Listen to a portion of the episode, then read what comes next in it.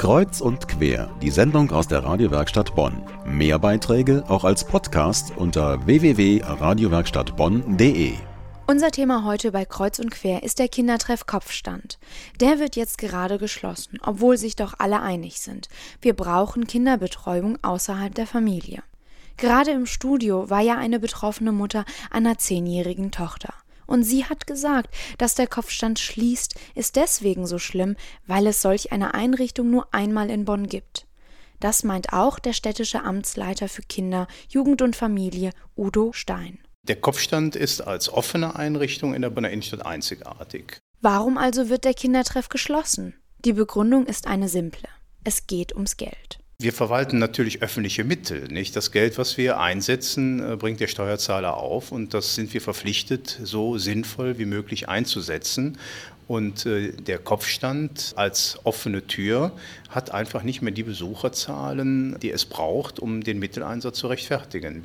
Eine Summe also von 100.000 Euro jährlich. Und das lohnt sich also nicht mehr aus Sicht der Stadt. Denn es sind zu wenige Kinder dort, sagt die Statistik. Wir erheben das äh, schon tagesscharf und äh, daher wissen wir, dass in der letzten Erhebungsperiode lediglich zehn Kinder durchschnittlich äh, pro Tag in den Kopfstand gegangen sind, von den Kindern, die wir mit solchen offenen Türen erreichen wollen. Dazu kommen noch die Kinder, deren Eltern zum Beispiel samstags in der Innenstadt einkaufen gehen.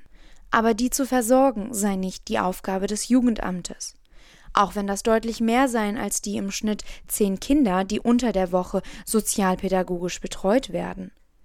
Für Udo Stein vom Amt für Kinder, Jugend und Familie gibt es zwei Gründe, warum es nur so wenige Kinder waren.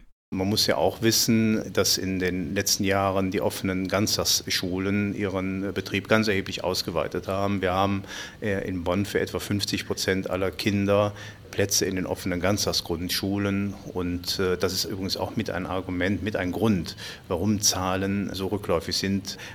Daneben ist es natürlich so, dass hier in diesem Raum Bonn-Mitte, Bonn-Innenstadt es vergleichsweise wenig Kinder gibt. Für die Kinder der Bonner Innenstadt gibt es jetzt also keinen Kindertreff mehr, weil 100.000 Euro eingespart werden. Übrigens von einem Gesamtetat für offene Kinder- und Jugendhäuser von fast 5,5 Millionen im Jahr. Welche offene Häuser es in Bonn ansonsten gibt, das hören Sie gleich.